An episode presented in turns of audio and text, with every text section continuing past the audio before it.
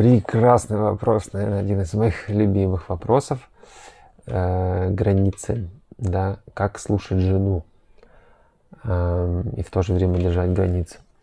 Постоянно про это рассказываю. Это действительно самый, наверное, один из самых трудных моментов в э, эмоциональном восприятии женщины в процессе слушания, потому что такой может литься поток, э, а мы склонны как-то пытаться разобраться, что-то решать. Ни в коем случае первое, не надо ничего решать.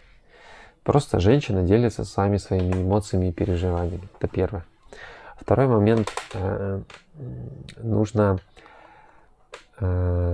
учиться слушать, не слушать, да, учиться принимать эмоцию. То есть ей сейчас плохо, она об этом рассказывает. Она все время что-то вспоминает, хотя это уже было давно, давай двигаться дальше. Это все ерунда, это не, не работает. Женская память потрясающая, она будет помнить все. Но чтобы ей это прожить, придется это многократно проговорить. Поэтому э, в процессе слушания, дорогие ребята, мужики, ни в коем случае не слушать слова.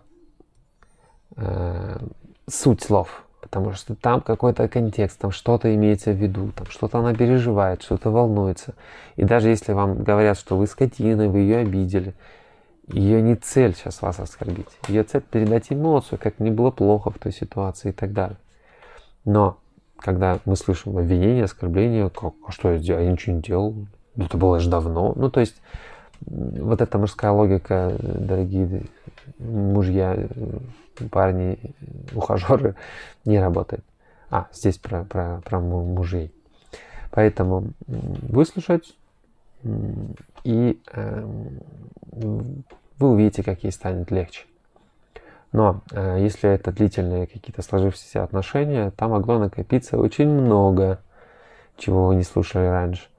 Поэтому не ждите сразу эффекта, потребуется какое-то время чисто так субъективно, э, где-то после месяца уже регулярно этой процедуры, очно, не по телефону, а очно э, выслушать ее какие-то беспокойства.